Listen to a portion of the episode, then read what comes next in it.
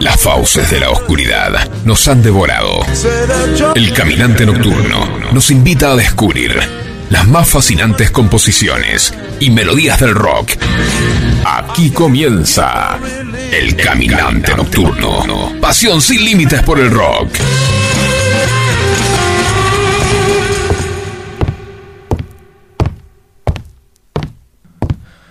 Mi madre me despertó de madrugada. Mi madre me despertó de madrugada. Arriba, mi niño. La ternura de su sonrisa hizo que mis labios también apareciera una. Me cargó en brazos y emprendimos un quinto intento por huir de mi padre. Ella avanzó despacio, procurando no despertarlo, pues él se encontraba en algún lugar de la casa borracho hasta el hueso. Evadió las botellas de cerveza tiradas en el piso, pisó algunos cristales, pero el silencio prevaleció. Finalmente, cuando casi llegábamos a la puerta, pasó lo que siempre pasa. Mi padre apareció de la nada y me arrebató de sus brazos, arrinconándose conmigo en una esquina. Basta, Laura, gritó él, te amo, pero debes dejar de venir aquí. Deja al niño en paz, él no se irá contigo. Mi madre lo miró fríamente, con una mueca desdeñosa, luego dio media vuelta y volvió lentamente hacia su tumba.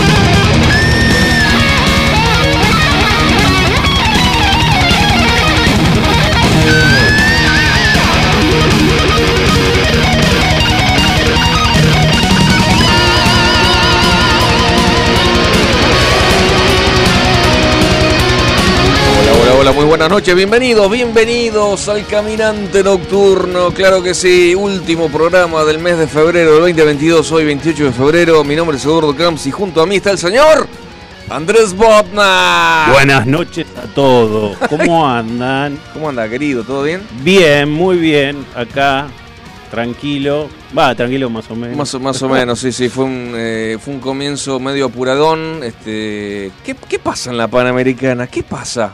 ¿Qué pasa? Se fueron todos a Tigre a, pasar el día. Están de carnaval, están festejando, la gente se va a no sé dónde a festejar. A no sé dónde a festejar.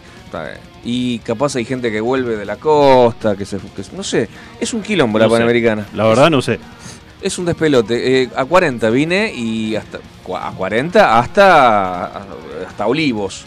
Después me metí por adentro, me perdí. Me perdí.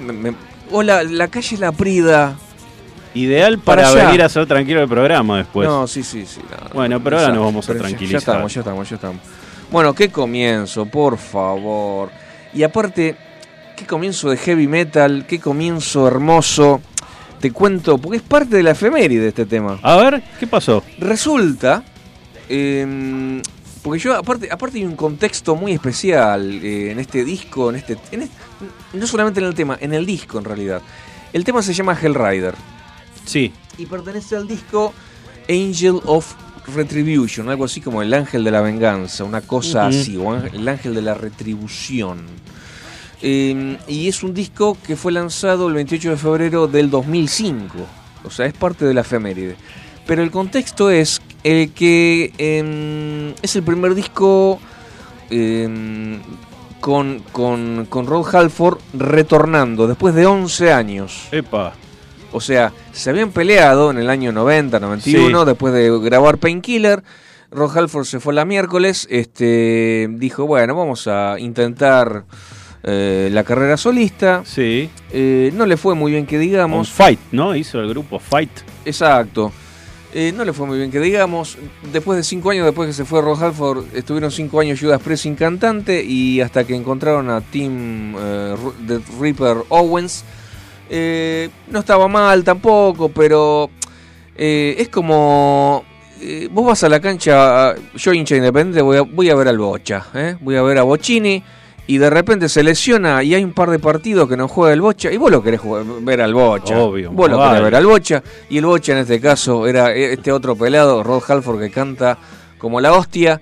Y, y todo el mundo, la banda, Rod Halford, los fans, todo el mundo de heavy metal estaba estaba muy, muy, con muchísimas ganas de escuchar al, viejo Judas Priest.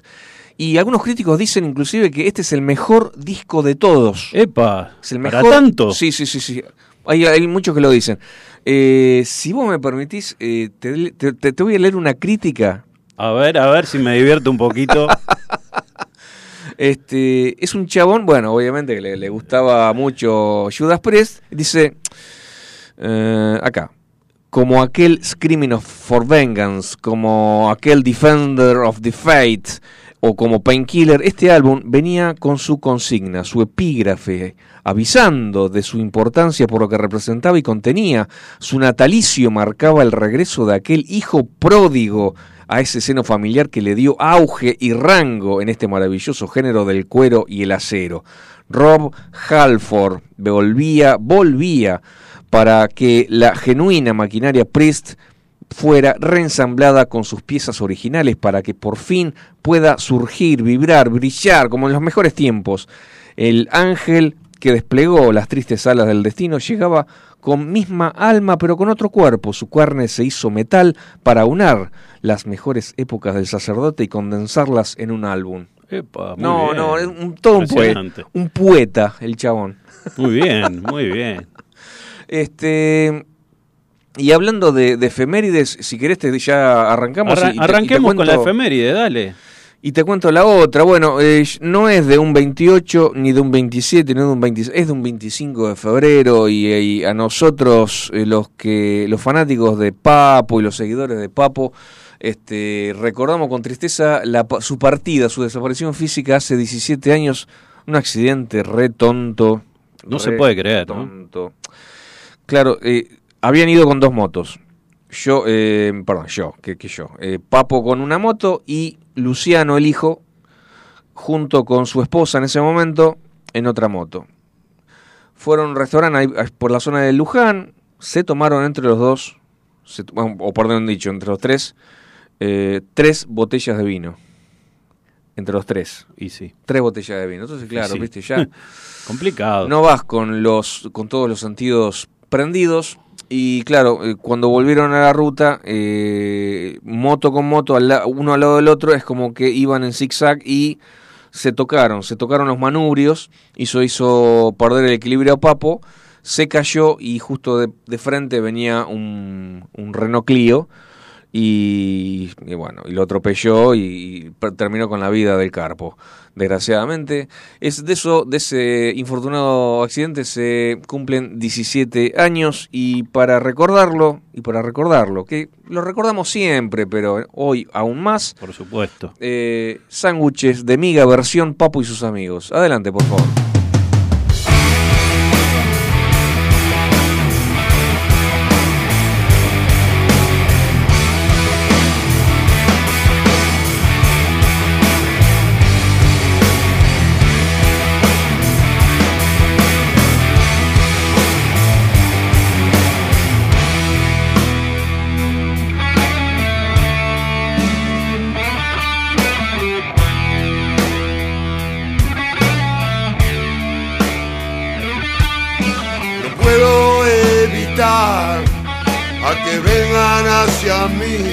Los sándwiches de miga.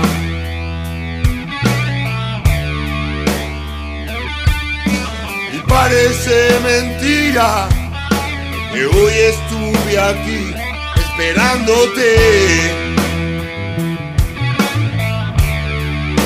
Estuve esperándote.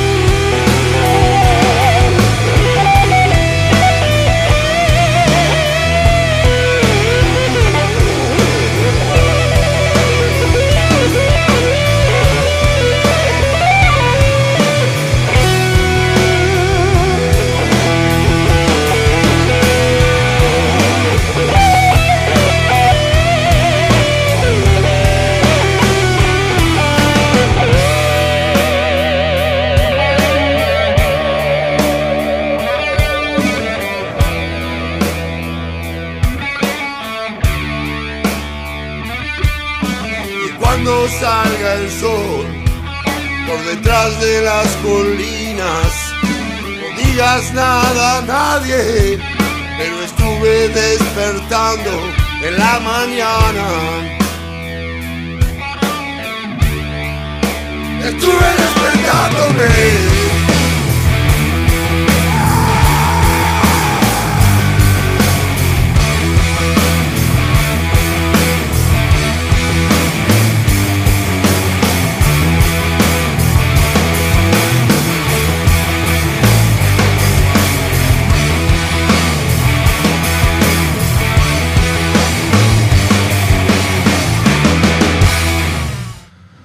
Sándwiches de amigas, señoras y señores. Papo siempre en nuestros corazones, ¿eh? No por supuesto, por supuesto. Em, bueno, punto aparte, sigamos con el programa. Em, hace pocos días. Oh, puta madre, otra vez, otra vez otro muerto. y bueno, de eso se trata un poco la vida. se nos ha ido otro ícono de la música. Contá, contá, Capo.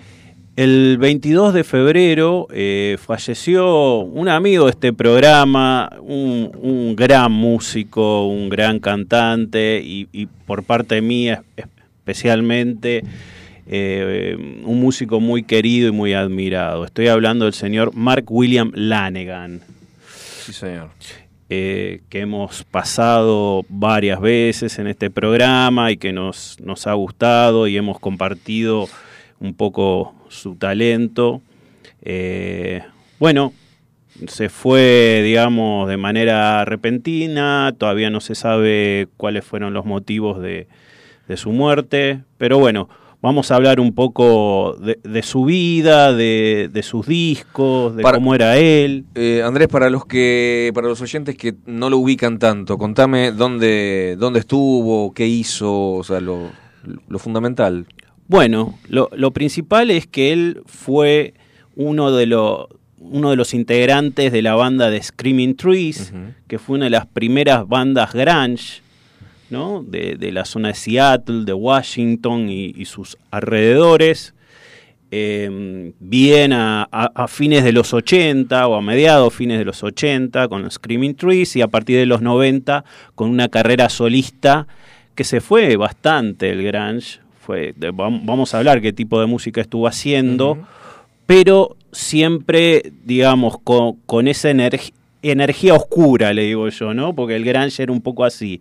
Era, era punk, era enérgico, pero a, su vez era depresivo. Y eso tenía que ver primero con la vida que tenían algunos de estos músicos por la zona donde vivían, zonas frías y eh, un poco con lo que se trataba la movida, ¿no? Era una movida como en su momento había sido el dark en, Inglaterra, bueno, el grunge era una especie de, de, punk dark, si se quiere, más alternativo.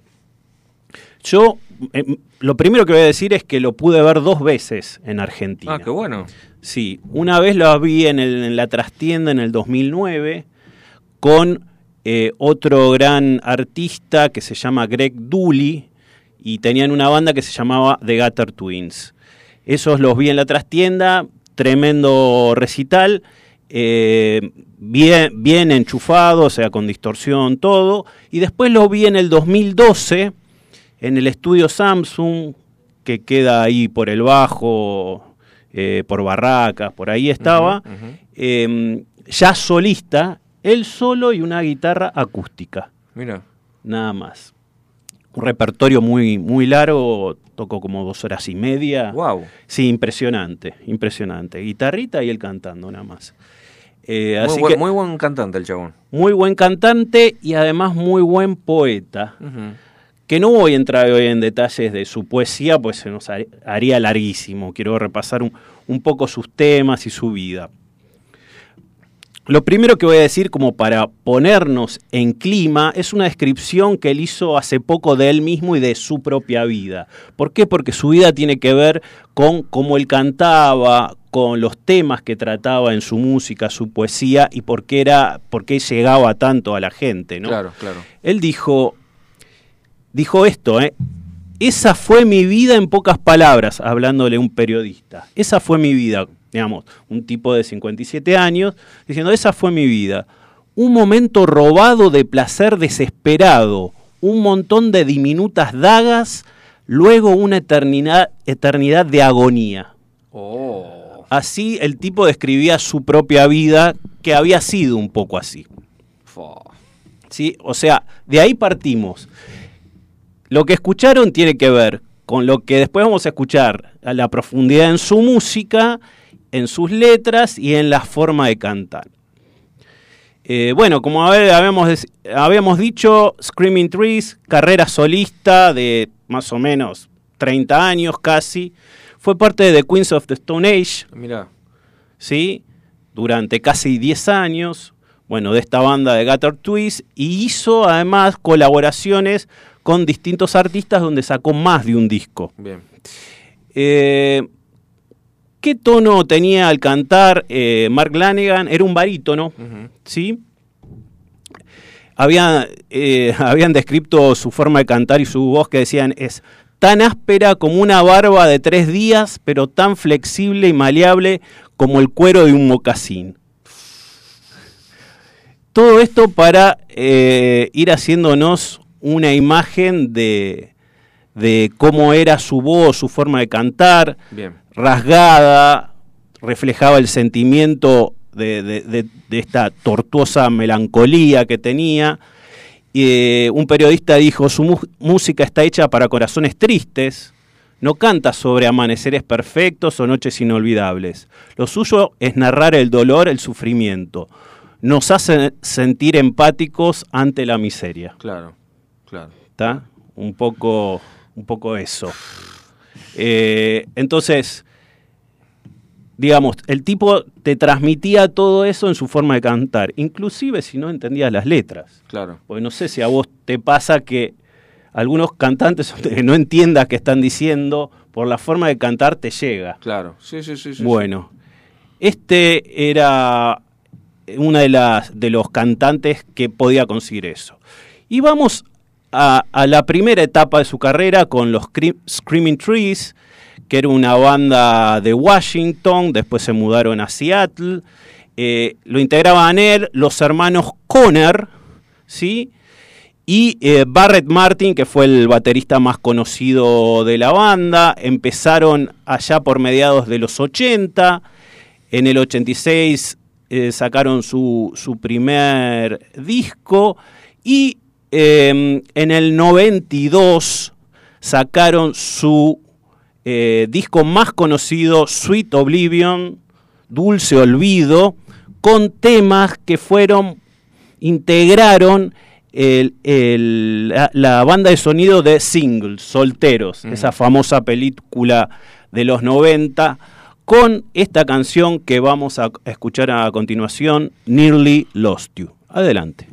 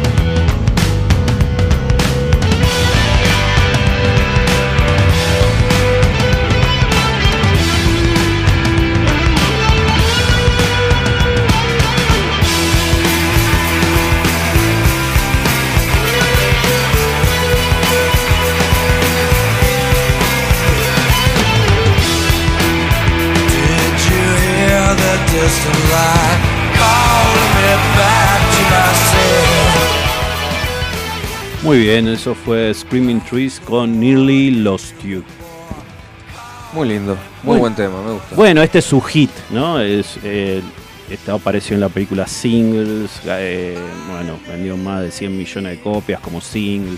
O sea, fue lo que los lanzó a la fama a ellos después de 10 años casi de, carrera. Estuvieron ahí parejos con Nirvana, Alice in Chains y todas las bandas del movimiento grunge.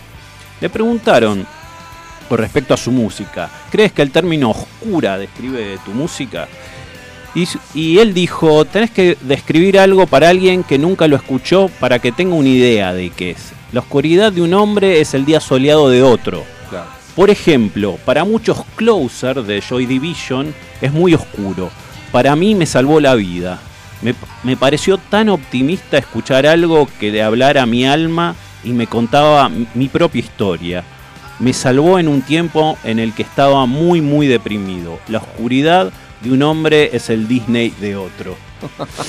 Entonces, eh, ahí tenemos, ¿no? Lo, relativo que es la música para cada uno de los que lo escuchamos y cómo nos llega.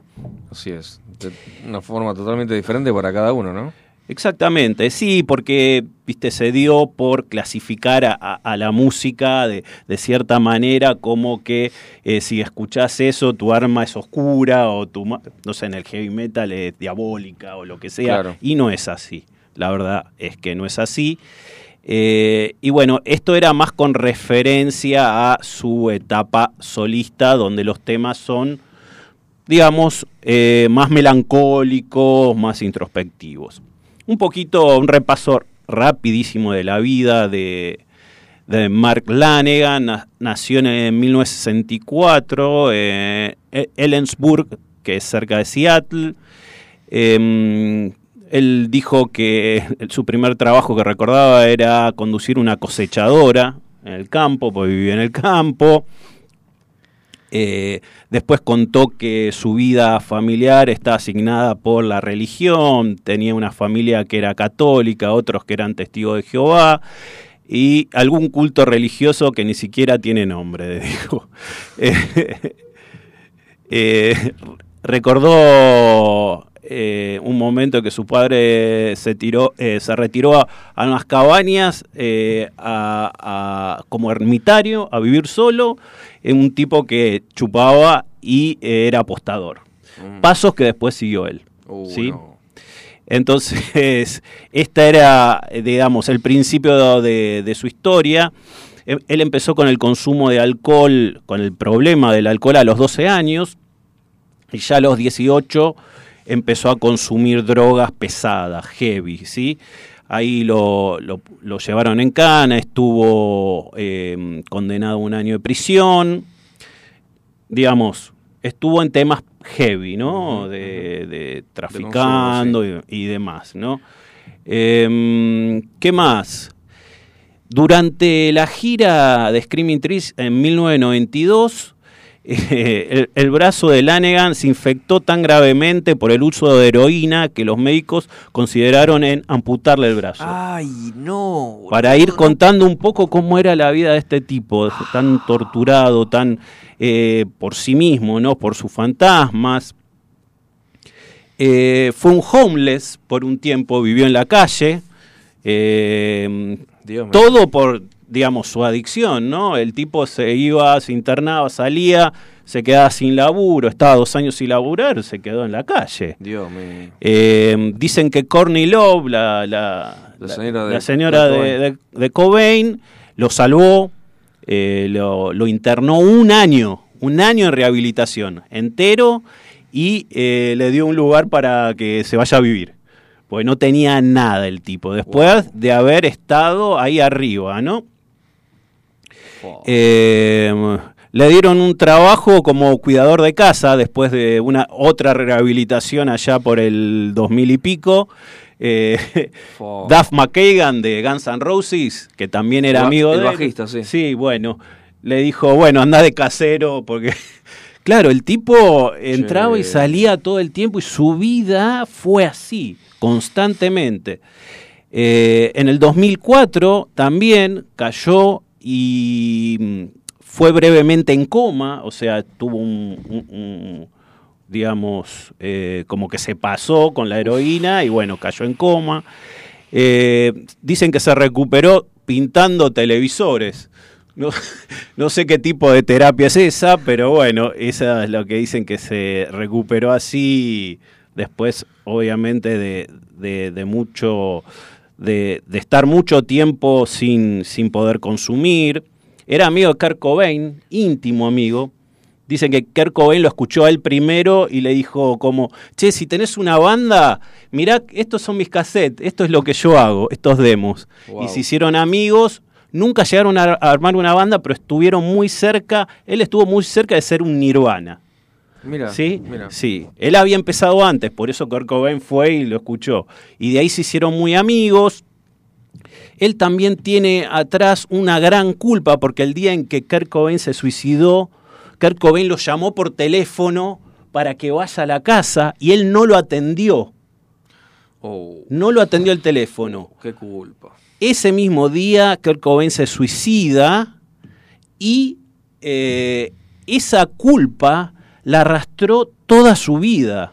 Estamos hablando desde el 1994 hasta hace unos días. El tipo siempre se torturó con esa culpa de por qué no lo atendí, por qué no lo fui a ver si él hubiese hecho eso por mí. Claro, claro. ¿Entendés? Y así cantidad de fantasmas que él tenía. Era amigo de Lane Staley también que también murió de sobredosis. O sea, todos golpes constantemente de todos sus amigos. ¿Cuántas pérdidas cercanas? Pérdidas cercanas, la familia alejada, el, un padre con vicios, bueno, todo así. También se había hecho amigo del, del chef Anthony Bourdain. ¿Lo ubican? Sí, bueno, sí, sí, sí, bueno, que está en la tele, que tiene un programa hace años. Yo veía, Los, lo veía los programas del chat. Bueno, él hizo la música para uno de sus programas de televisión. Mira. Eh, y se hicieron muy amigos y bueno, como sabemos, se suicidó también Anthony Bourdain. Che, loco. Así era eh, la vida de Mark Lanegan todo el tiempo con eh, problemas con la droga y sus amigos y parientes y demás lo mismo. Era, era de, descendencia irlandesa. En algún momento se fue, de hecho, falleció en Irlanda, se fue a vivir a Irlanda y falleció ahí. Y vamos a escuchar un tema de su época solista, después voy a contar algo de esto, The River Rise.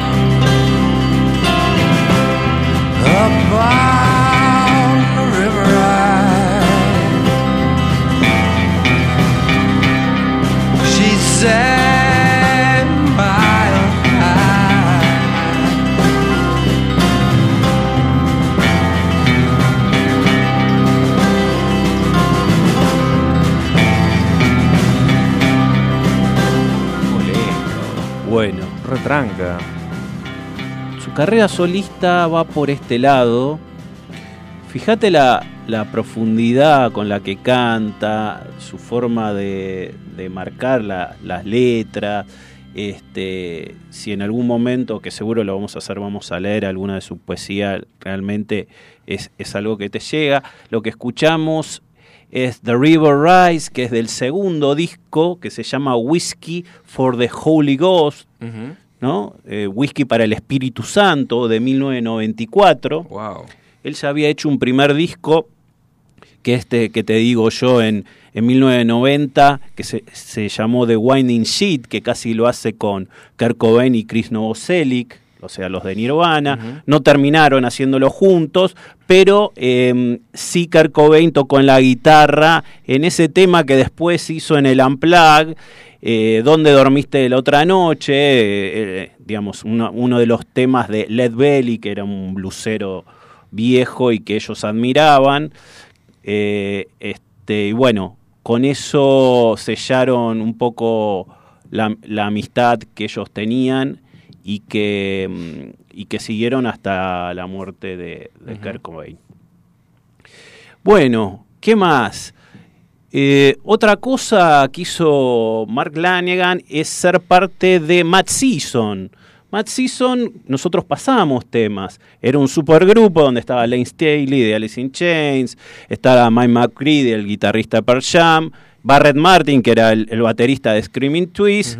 Y bueno, ahí sacaron eh, un disco que en principio fue simple. Después de la muerte de Lane Staley, sacaron un, un disco doble donde cantaba Mark Lanegan tres o cuatro temas más. Y eh, donde tuvieron un éxito bastante considerable. Después de eso, en el 98, sacó otro disco, Scraps at Midnight. Y en el 99, el cuarto disco con eh, invitados muy especiales, sobre todo músicos que a él le gustaban, que se llamó I'll Take Care of You. ¿Y qué te parece si escuchamos el tema Carry Home? Adelante.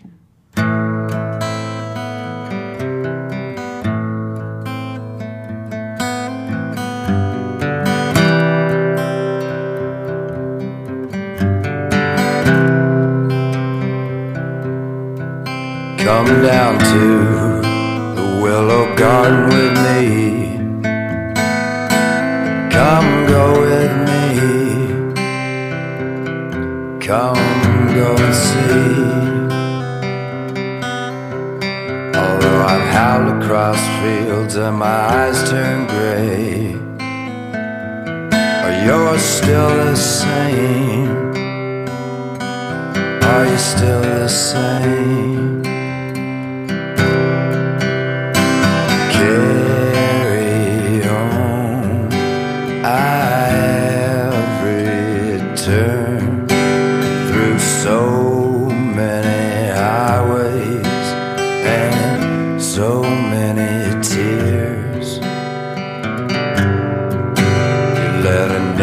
Never survived the heat of my hand.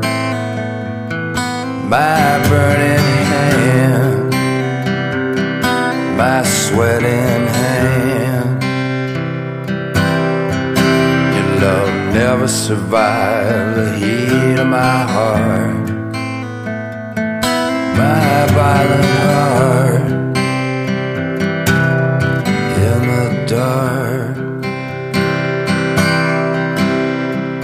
Carry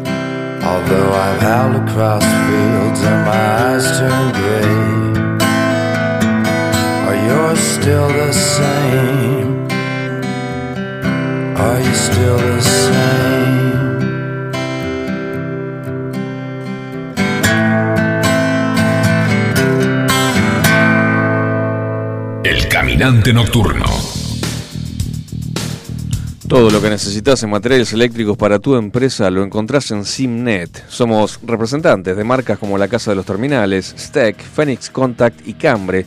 Tenemos instrumental de medición marca Fluke y Amprobe. Para identificación, Brother, Daimo y Brady. Para más información puedes ingresar a www.simnet con y, eh, simnet.com.ar o mandarnos un WhatsApp al 11 39 50 05 19. Envíos a todo el país.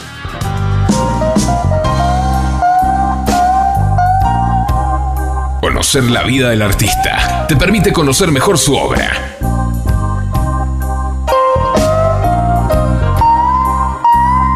Historias de vida en el caminante nocturno.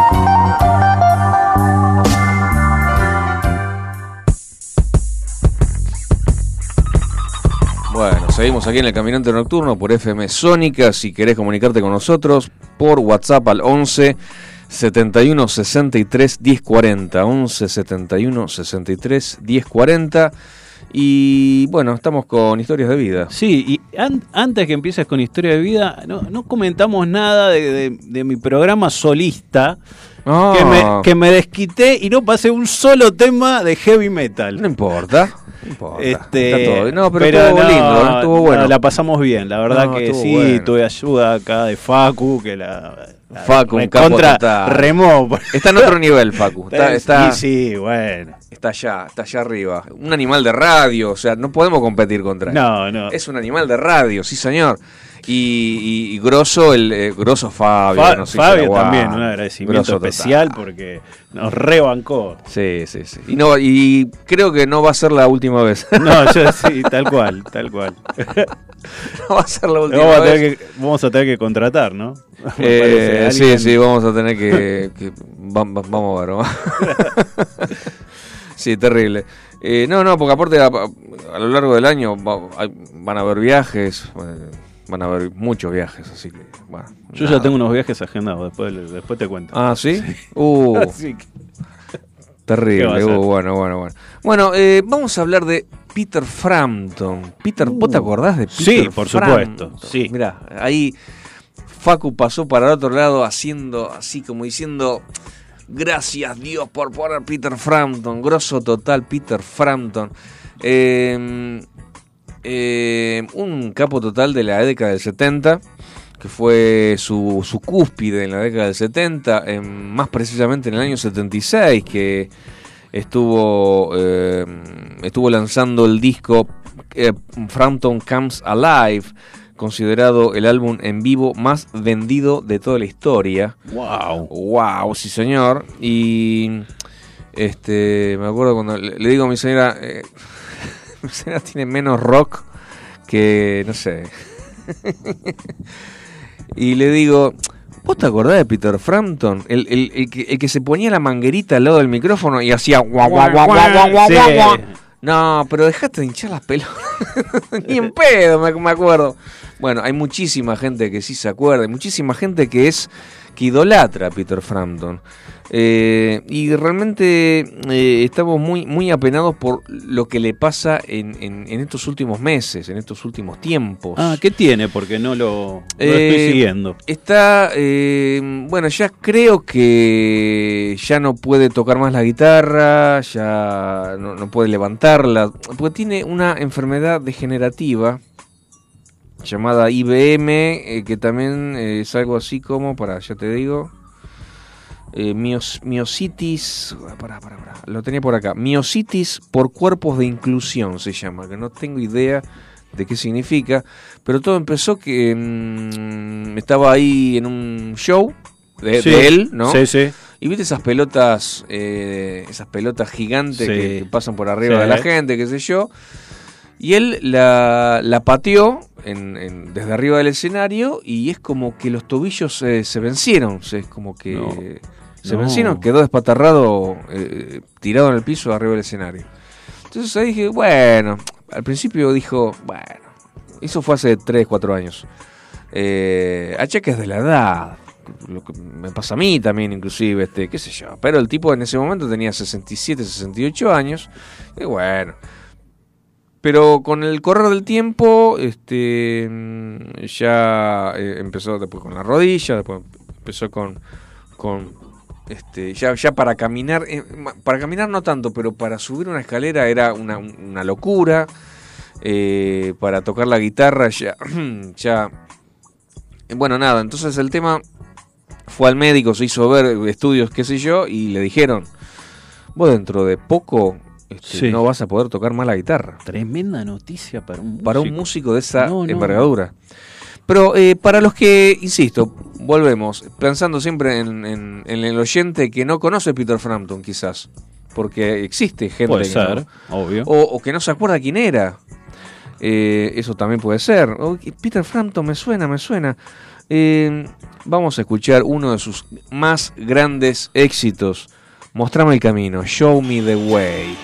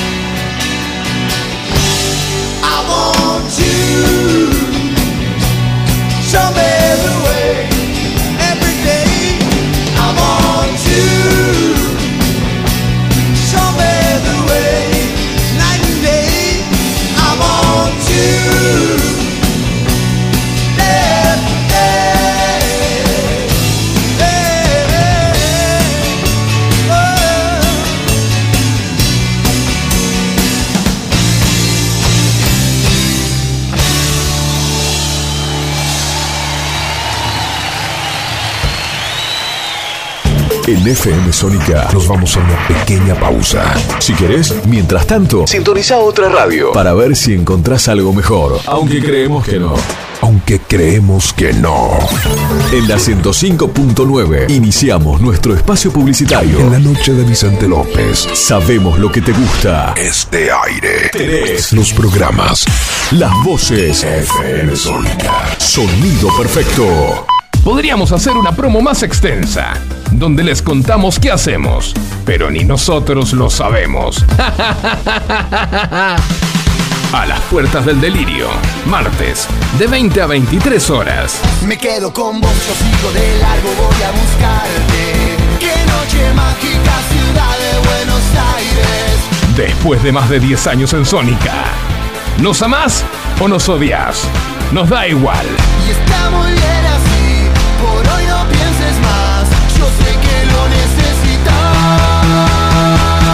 A las puertas del delirio, martes, de 20 a 23 horas.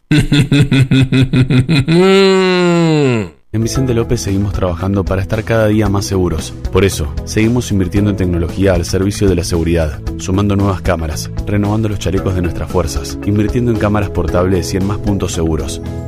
Vivamos Vicente López. Los caminos del conurbano no son lo que yo esperaba, no son lo que yo creía, no son lo que imaginaba. Por eso Cristian Salles y Sebastián Vargas te invitan a recorrer todas las noticias del conurbano. La hora de salida, todos los martes, de 18 a 19. Aquí no ha pasado nada. Solo por FM Sónica 105.9. Y entérate de todo lo que pasa en tu barrio. ¿Se te rompió el cosito largo que va enroscado en el cosito corto? Olvídate del problema. Seguro, en Ferretería Mi Viejo Marcos lo tenemos. Electricidad, cerrajería, sanitarios. Abrimos los feriados, todos los medios de pago. Visítanos en Brasil 578 Villa Martelli. Búscanos en Facebook como Mi Viejo Marcos. Especialistas interpretando el cosito del coso. Muchas cosas cambiaron este último año. Los saludos, las juntadas y hasta la música. Decidimos no cambiar. Preferimos tener estilo a ser una moda pasajera. Bomba de tiempo. Martes, 23 horas.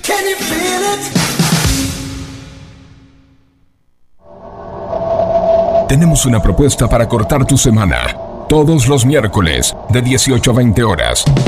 Andy Medran y Pat Smith te traen Vida en Marte. Actualidad, juegos y la mejor música. Búscanos en Instagram, arroba Vida en Marte Oficial. Subite a esta nave, Vida en Marte, por FM Sónica 105.9.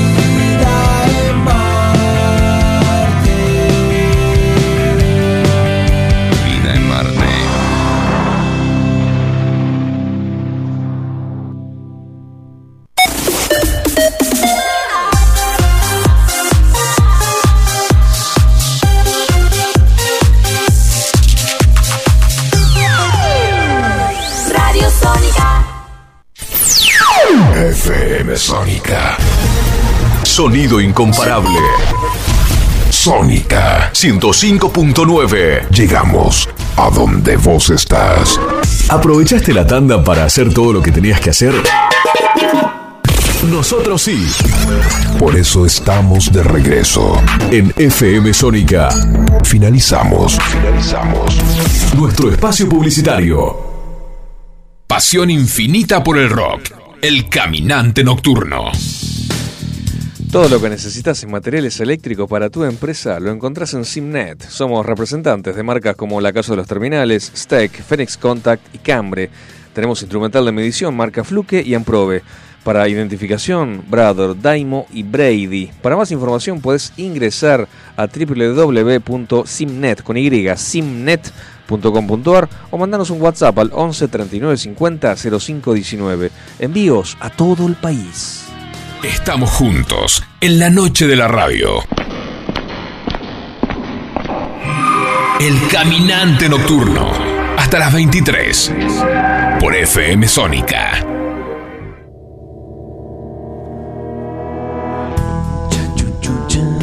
Estamos hablando de. Peter Frampton. Qué temor eh, que Eh, escuchamos. Qué lindo, qué lindo. Qué lindos recuerdos de cuando yo era muy niño. Y, y estábamos inclusive eh, hablando del talk box, es el- la manguerita que se colocaba, Eso, al, el, es famoso talk box. Y acá estuve leyendo que se inventó en el 73 y fue usado por Jeff Beck, fue usado por varios, pero lo popularizó y lo usó Sí, a morir a full, Peter Frampton. Este, que yo me acuerdo, yo era chico, y sí, en la década del 70 estábamos con, con, la con mi familia y en un momento pusieron a Peter Frampton y yo digo, mira, le digo a mi viejo, mira, el chabón toca como mordiendo una manguerita al lado, mira, mira, algo muy loco en ese Está, momento. está re bueno el efecto, lo que no sé si escucharía todo un disco con Talk Box, pues la verdad... Bueno, algún- en algún que otro tema, por supuesto, pero lo, lo usó muy bien y muy apropiadamente, muy y no bien, cansó, perfecto, ¿no? Sí, sí, sí, perfecto sí, sí. Eh, bueno, eh, con esta enfermedad, este, desgraciadamente tuvo que. Eh, tuvo el buen tino. Tuvo el buen tino de. Claro, vos imagínate, vos sos músico. Te. mm, eh, o sea, sobrevivís o te ganas la vida tocando la guitarra. Y en un momento te dicen, eh, va a llegar un año, en, en un año, dos años, en tres años, ya no vas a poder tocar la guitarra, ya no vas a poder mover los dedos, ya no vas a poder eh, levantar nada medianamente pesado por arriba de los hombros, nada. Entonces tuvo el buen tino de grabar 33 temas. Bien. Todos, todos bueno, Ahí entonces cada año, año y medio va, va alargando, va alargando una tanda. Y Bien. eh, hasta que se termine. Hasta Y que sí. se termine. Y en el año 2019 este, mm, se, em, se hizo eh, se hizo un álbum de blues, all blues.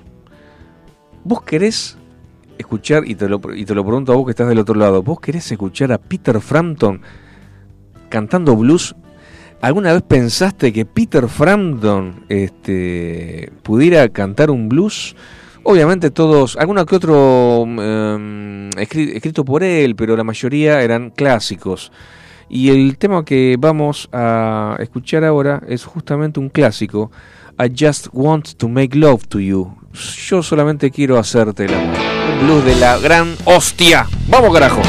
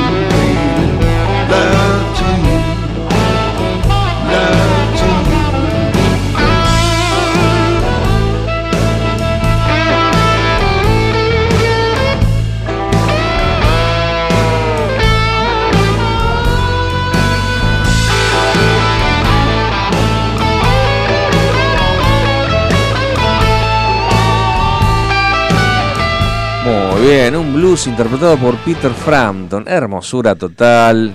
Una hermosura total. Bien, le, le queda bien el blues, eh, su Sí, estilo. Sí, sí, sí, absolutamente. Muy bien. Eh, bueno, amigo de David Bowie, eh, hizo alguna colaboración con Ringo Starr. David Bowie lo, lo ayudó mucho a, Ah, sí, no sabía. a Peter Frampton porque él era muy, a ver, mano rota el chabón. O sea, lo, lo malo que tenía es que no, no, no tenía cultura financiera, no, no sabía ahorrar y este, se patinaba la guita Toda. inmediatamente. Claro. Entonces, este, ahí David Bowie, che, vamos, vamos a tocar acá y vamos a tocar allá y lo llevaba a tocar para, para que se hiciera unos mangos. Pero bueno, este. Y ahora, eh, en, en abril del año pasado, el 21 de abril del año pasado, 2021, eh, lanzó un nuevo disco. Que yo, ante mi sorpresa, yo no sabía que Peter Frampton había, había lanzado Que algo seguía, nuevo. Sí. Y mm, con la particularidad de que este disco es, es eh, instrumental. Este disco se llama Frampton Forgets the Words. Frampton olvida las palabras.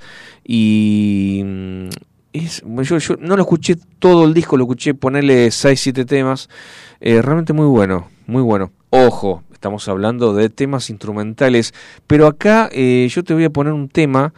eh, un tema que me gustó mucho que ahí me puse a pensar, pucha, qué bien que toca la guitarra Peter Frampton. Sin duda.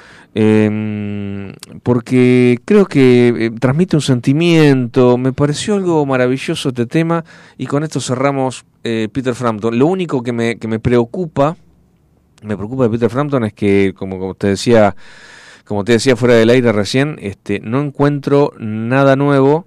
O sea, lo, lo último, o la última nota que le hicieron a Peter Frampton fue en abril del año pasado, o sea, hace ya varios meses. No sabemos cómo está, no sabemos si, si está inmóvil, no sabemos, Claro. no sabemos si, no sé, no sabemos nada. ¿En qué situación, ¿En no? qué situación está? Eh, en un momento antes, o sea, en plena pandemia 2020, viste, viste que hubo eh, varios meses, inclusive creo que hasta un año, de por, por lo menos en el norte, en Inglaterra, Estados Unidos, eh, no, no estaban permitidos los recitales. Claro.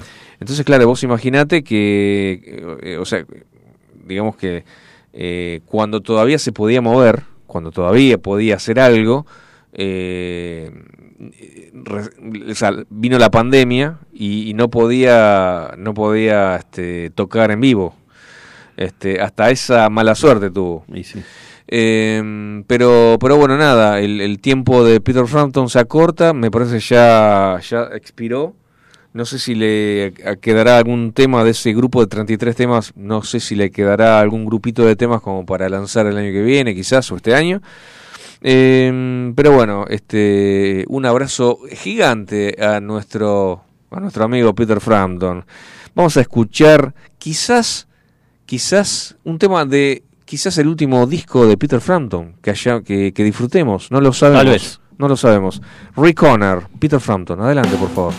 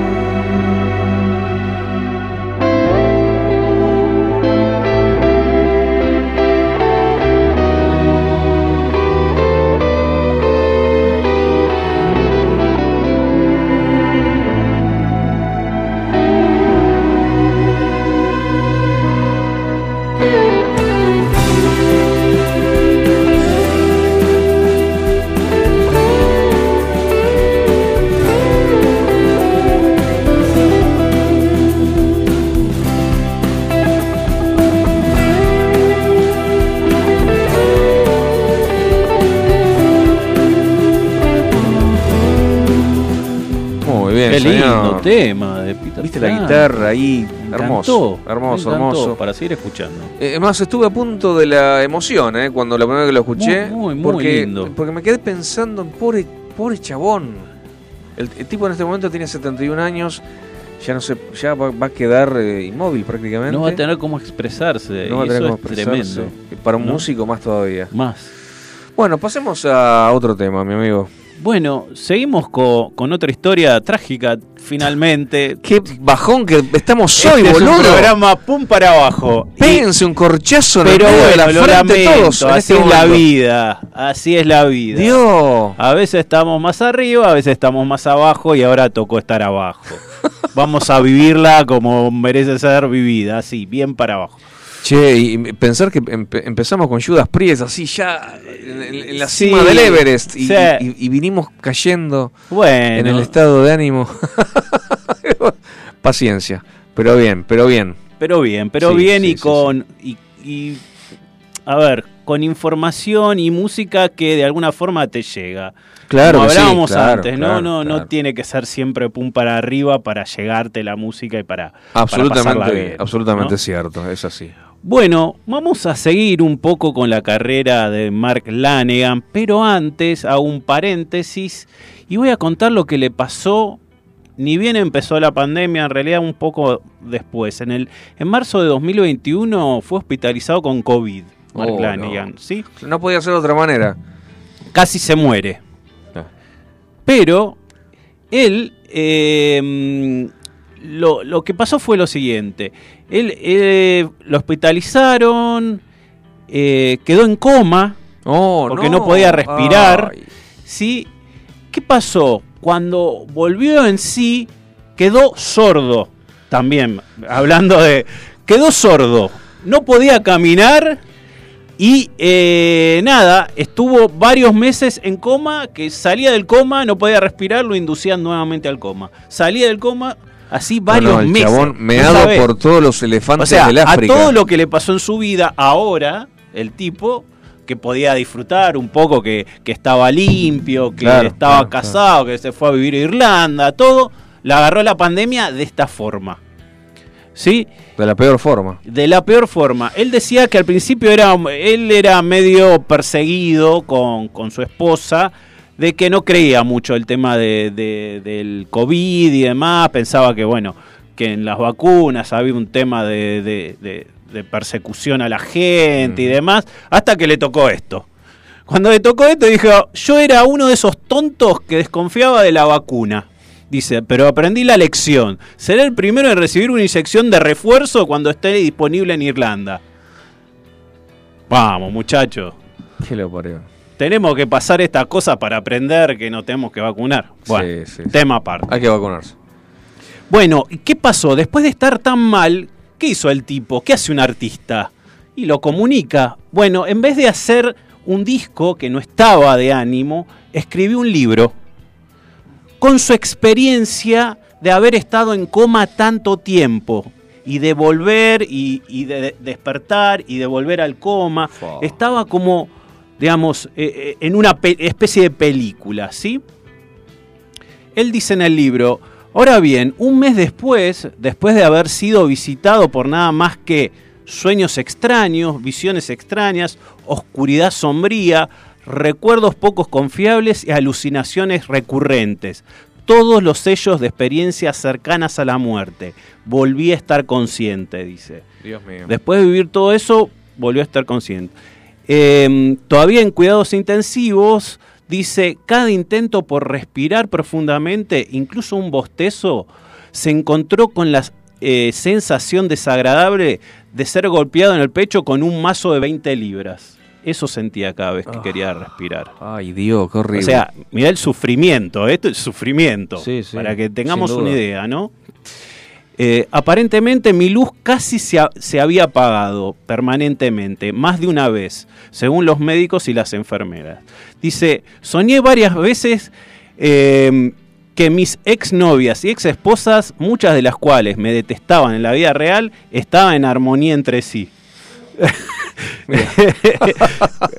esto, esto es lo que relata en su libro de todo lo que pasó mientras eh, estaba en coma, iba y volvía.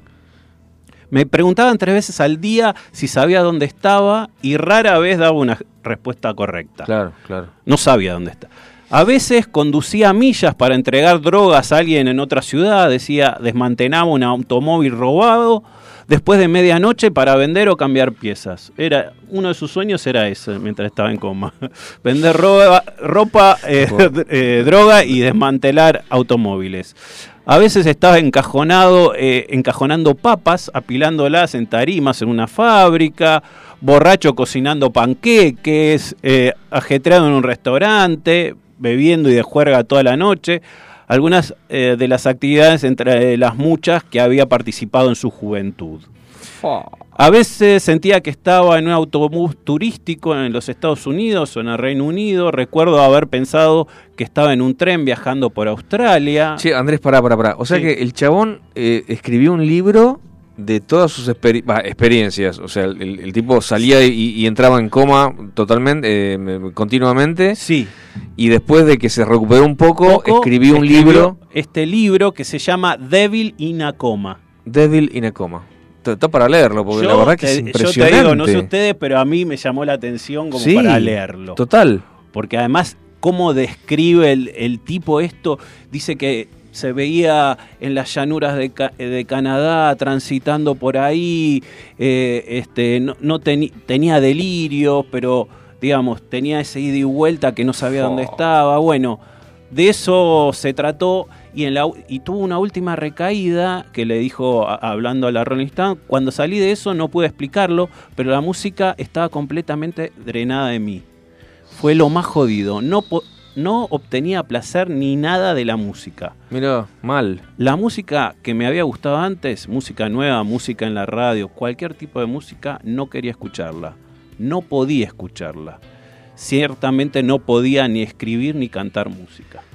Qué jodido. Esa fue su experiencia de el COVID y las secuelas que le dejó, que le dejó varias secuelas. Tremendo. Bueno, este fue el paréntesis eh, de otra experiencia traumática de, de la vida de Mark Lanegan que nunca los abandona, nunca la abandonó. Claro, claro, claro. Bueno, volvamos a los discos. En el 2001 Sí. eh, hizo su quinto álbum, Field Songs. Eh, en, en ese álbum tocó Def McKagan eh, eh, al bajo y otros amigos más con él. Y para mí tiene uno de los temas más bellos de Mark Lanegan y uno de los que más me gustan, que se llama One Way Street. Adelante.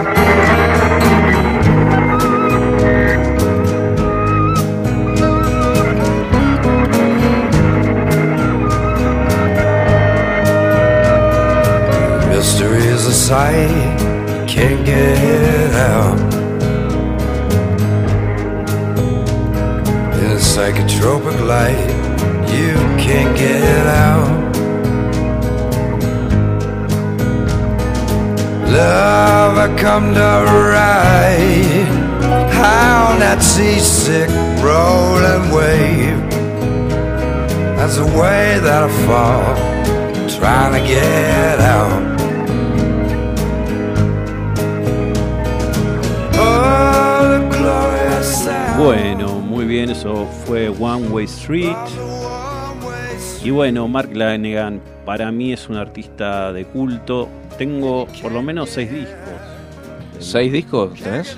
Yo desde que lo escuché solista, Sí. que yo ya lo conocía de Screaming Trees, no me emocionó tanto, pero escuché el primer disco solista y empecé a escuchar los discos continuamente. No estaba, eh, no estaba, digamos, la música en forma, digamos, digital ni nada. Los empecé a comprar y me, me encantaron. Me, me, me, Y, trasladaron. eso, y eso que no sabías eh, nada de la vida de, No del sabía tipo. nada, nunca, no, no, no, esto lo investigué después. Sabía que me llegaban las canciones. Él le preguntan, ¿pero vos qué haces? ¿Blues eléctrico? ¿Sos un folk, rock? Mira, dice, blues yo no hago, pero trato de hacer música genuina con las influencias que tengo Claro. y lo que me sale. ¿Entendés? Claro. Él tiene influencias de irlandesas, de Claro, claro, claro, claro. tiene folk rock, tiene inclusive punk de otras épocas, tiene, bueno, este, un, un- un poco y bastante de blues en sus influencias, y es todo lo que se ve. Tiene un estilo particular que no- no- no es fácil de encajar. Bien. Bueno, en el 2004 hizo un disco, un discazo que fue el que tuvo mayor éxito comercial, que se llamó Bubblegum, y que ahí estuvo también con grandes invitados como PJ Harvey, Josh Home y Nico Oliveri de Queens of the Stone Age. Eh, también algunos amigos como Izzy Stradlin de Guns N' Roses. eh, bueno, varios, varios amigos de él que eh, siempre colaboran en, en sus discos. ¿Y qué te parece si escuchamos una canción con PJ Harvey hermosa que se llama Hit the City?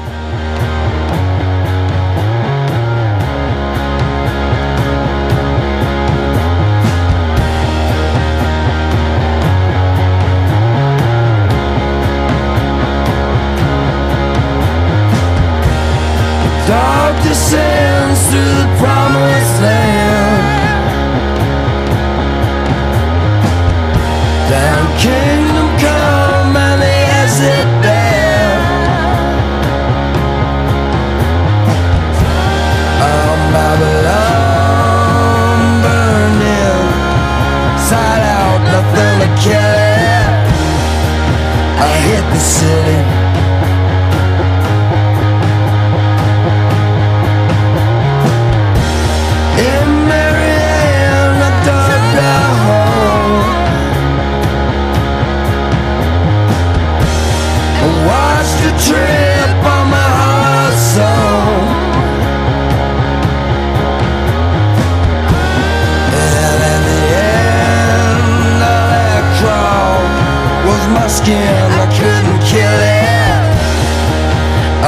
The city.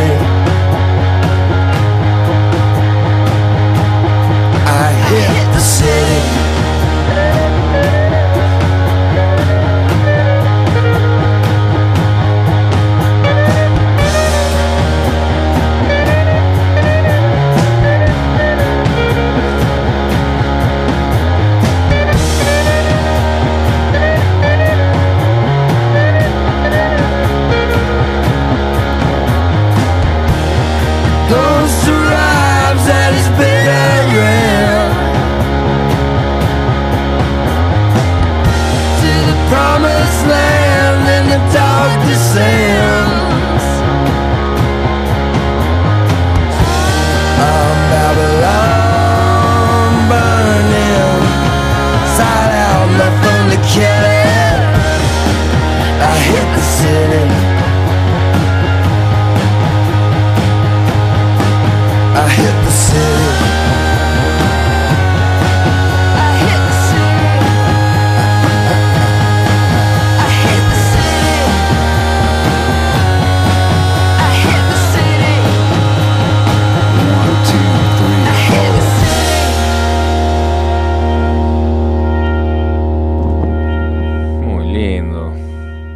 Eso fue Hit the City con PJ Harvey.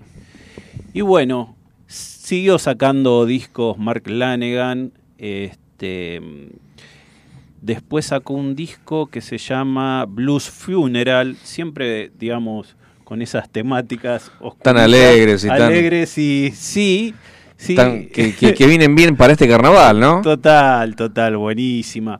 Después sacó un álbum navideño, que no lo creas, que se llama Dark Mark.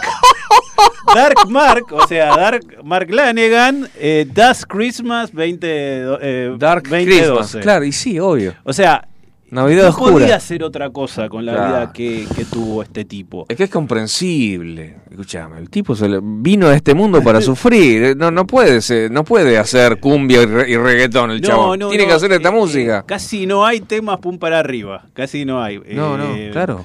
Pero bueno, son temas que llegan. Tengo un mensajito. Dale, a ver, léelo, por favor.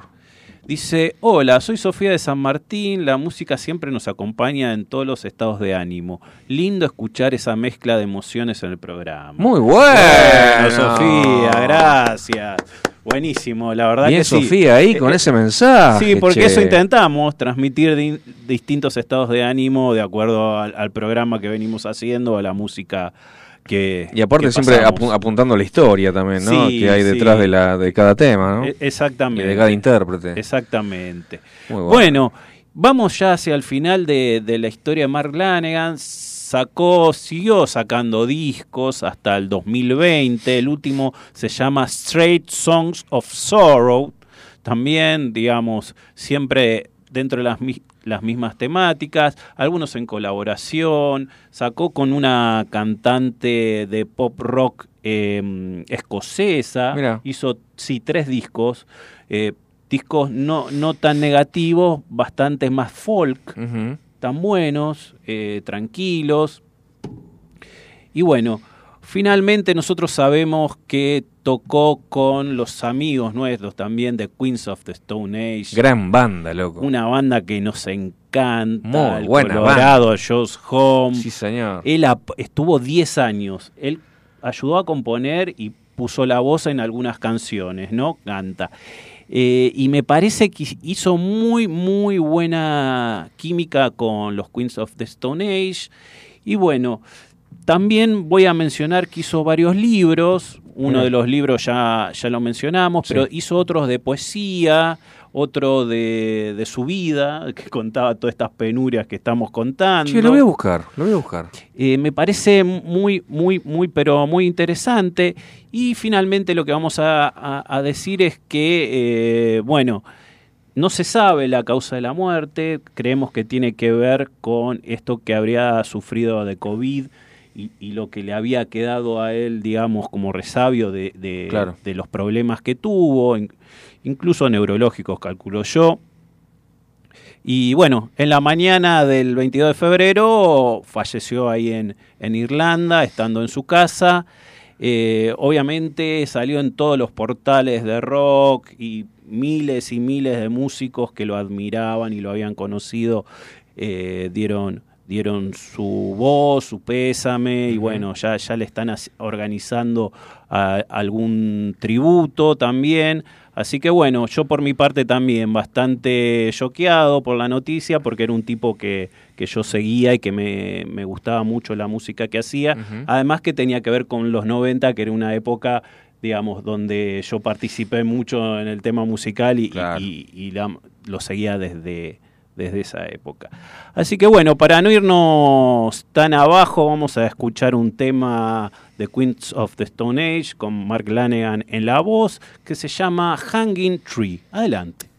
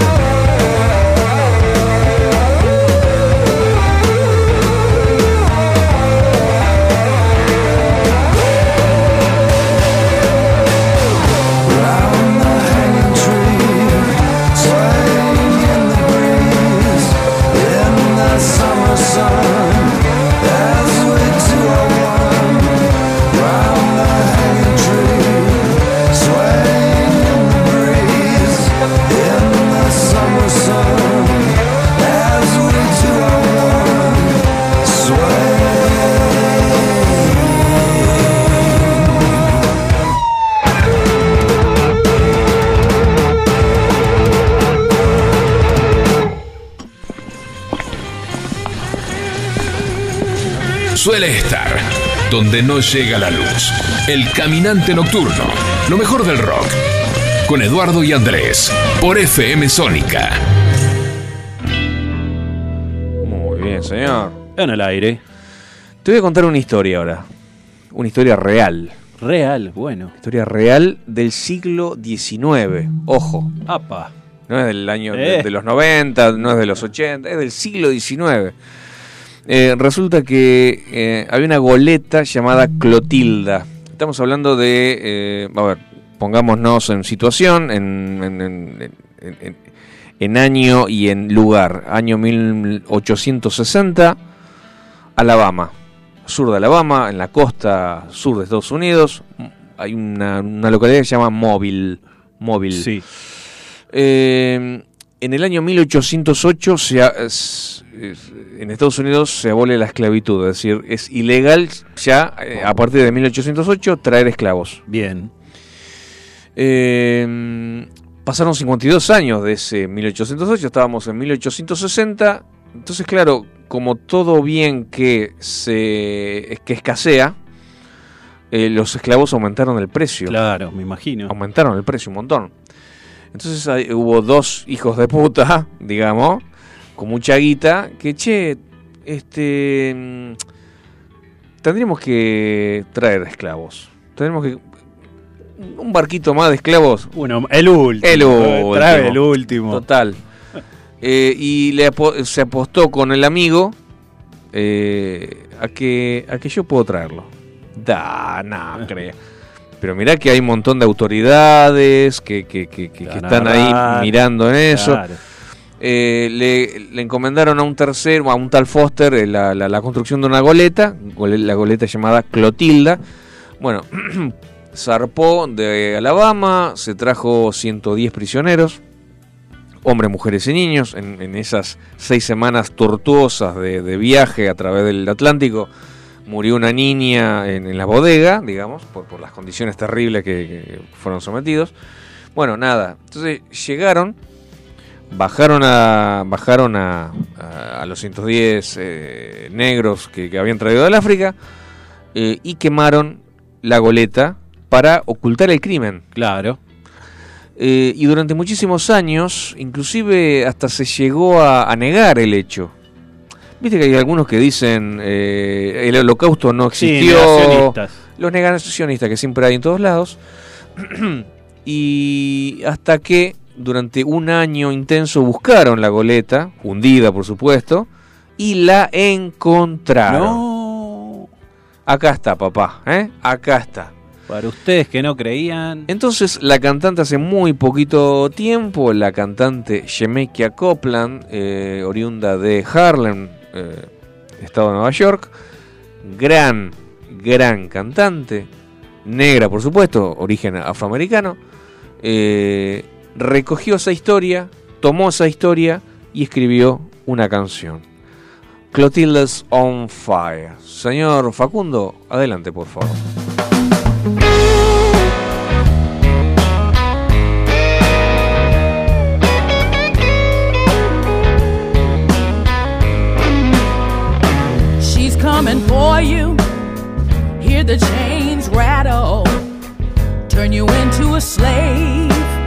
Another piece of chattel. Across the seas, stormy waters. Show no mercy. She was Satan's daughter.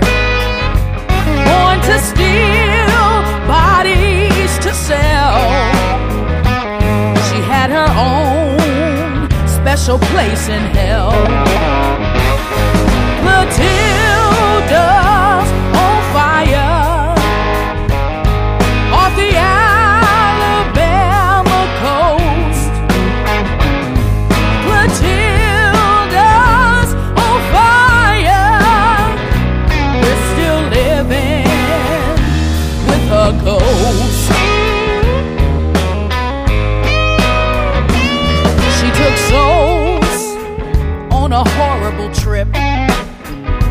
Morning song was the crack of a whip.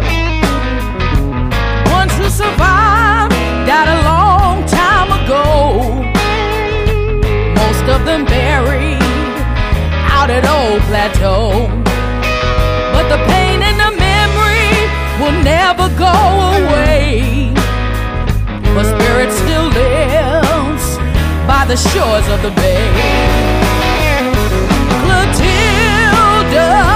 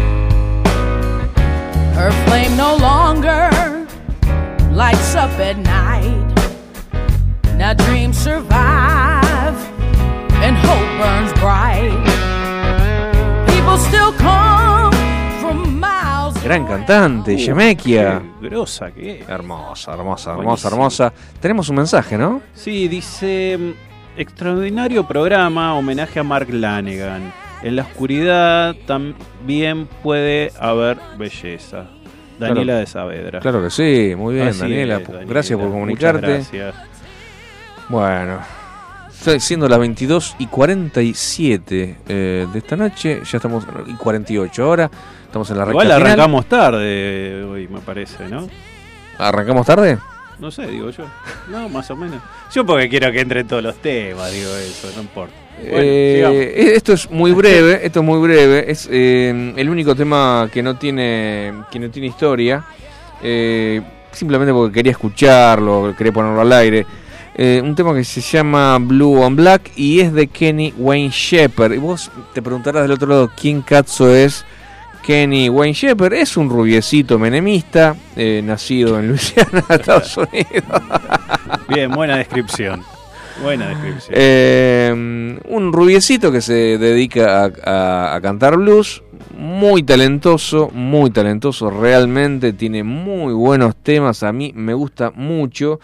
Y el otro, a ver, ¿cómo te puedo explicar? El otro atractivo que tiene este muchacho es que el 16 de septiembre del 2006 se casó con Hannah Gibson, la hija mayor del actor Mel Gibson. ¿eh? O sea Ah, que tiene a. Mel Gibson de suegro. Suegro. Ah, bien. Solamente eso. ¿Lo escuchemos? Una curiosidad. Blue on Black. Kenny Wayne Shepherd.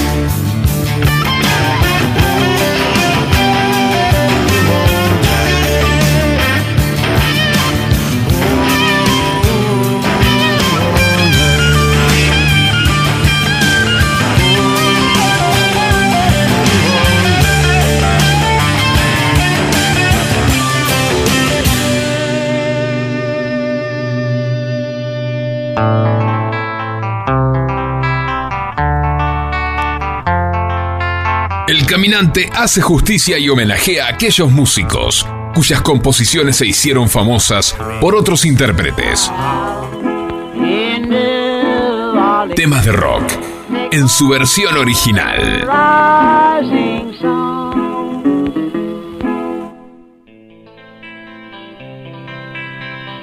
Bueno, muy bien, estamos en versiones originales. Gran sección del programa, ¿eh? Sí, sí. eh, yo creo que estamos haciendo un, un servicio a la comunidad.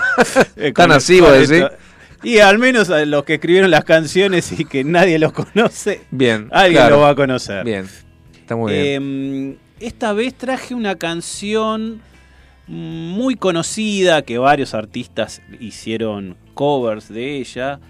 Y estoy hablando de Needles and Pins, Ajá. agujas y alfileres. Ajá. Esta es una canción originalmente compuesta por Jack Nish y Sonny Bono. Sonny Bono es el que era el marido de, De Cher. Cher, claro. Bueno. Eh, la grabaron en 1963, la versión original, y la cantó Jackie DeShannon. Jackie DeShannon era una cantante muy popular en esa época, más bien de pop, Ajá. ¿sí? Y ella dice también, como siempre hay quilombo con esto, ella dice que también participó en la composición. ¿Por qué? Porque cuando lo que pasaba muchas veces, estaban estos artistas que componían, pero cuando le llegaban la canción a la que iba a cantar o al cantante, la o el cantante, se iban modificando cosas y eh, el cantante le cambiaba o parte de la letra Claro. o la forma de cantar. Porque o- capaz alguna palabra quizás eh, la reemplazaba con otra, más fácil de pronunciar. Exactamente, le cambiaba un poco por ahí la armonía o le daba es- la impronta personal, entonces ella dice que también participó y la dejaron fuera de los créditos. Claro. Es muy probable, Bueno. es muy probable, no lo sabemos. El tema es que al menos yo la conocí por primera vez a través de esta banda que vamos a escuchar ahora, 20 segunditos. Uh,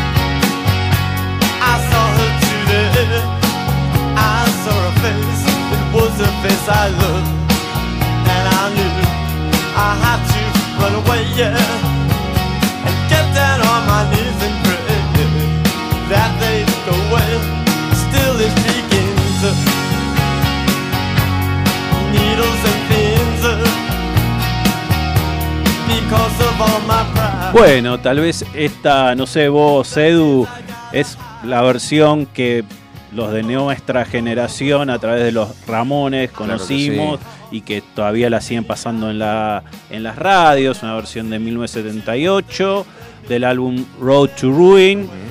Y bueno, pero no es la versión original. La versión original es la cantada por Jackie DeShannon, que la compuso Jack Nish y Sonny Bono.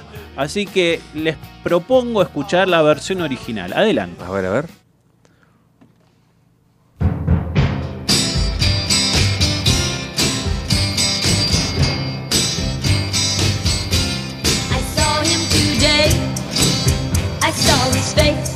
It was a face I loved.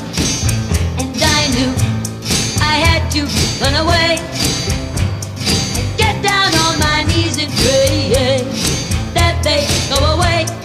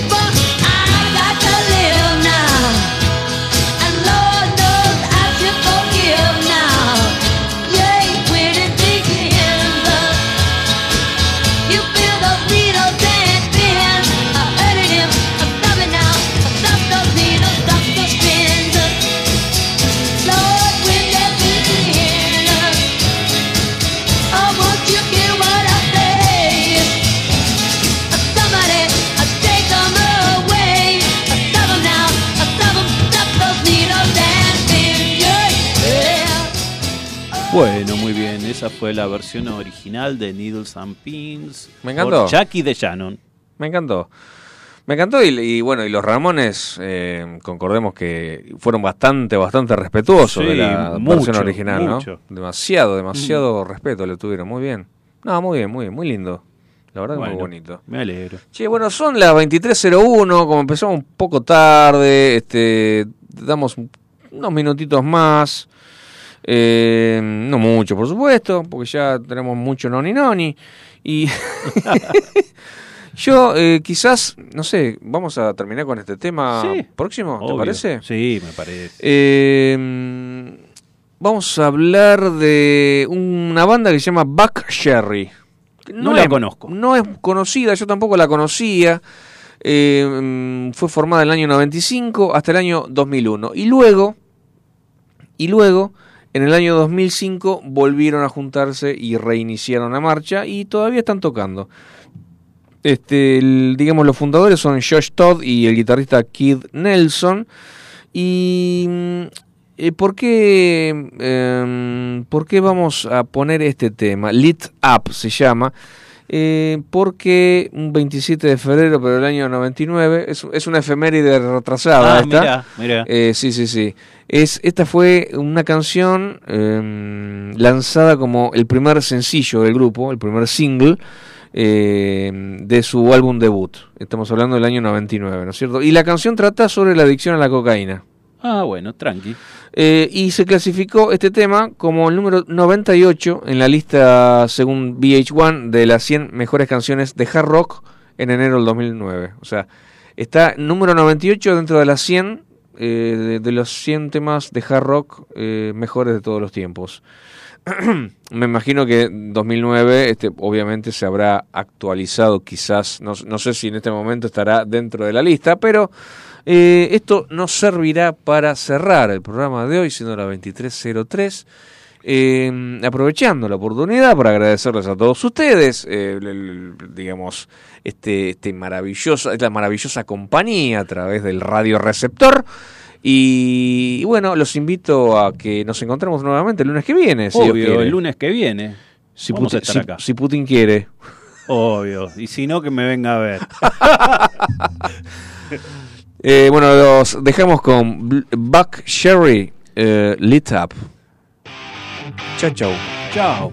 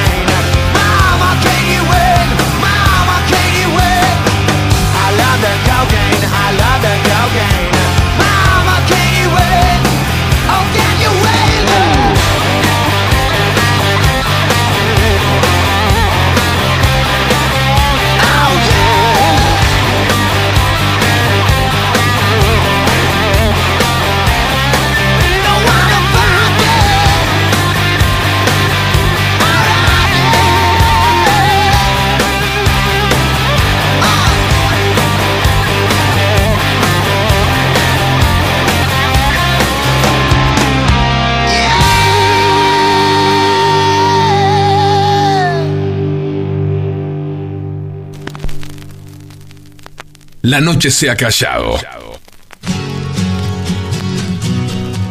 Y la sombra se desmaya sobre la ciudad. El caminante nocturno, marcando los pasos de tu pasión rockera.